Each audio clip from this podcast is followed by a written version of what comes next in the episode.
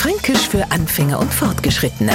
Heute Gehen wir zum Becken. Und jetzt schaut sie der Neufranke um, wo er Etzettler das nächste Becken finden kennt. Vielleicht im Badezimmer, weil er mahnt mir den dann auffordern, sie die Hände zu waschen und danach das Becken wieder schön sauber zu machen. Der Franke grinst jetzt in sich nein, weil der genau was, dass wir an Lust drauf was Süßes haben.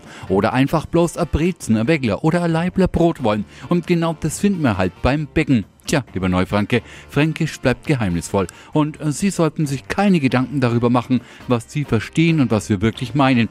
Schicken wir Sie zum Becken, gehen Sie einfach zum Bäcker. Fränkisch für Anfänger und Fortgeschrittene. Täglich auf Radio F. Und alle Folgen als Podcast auf podu.de.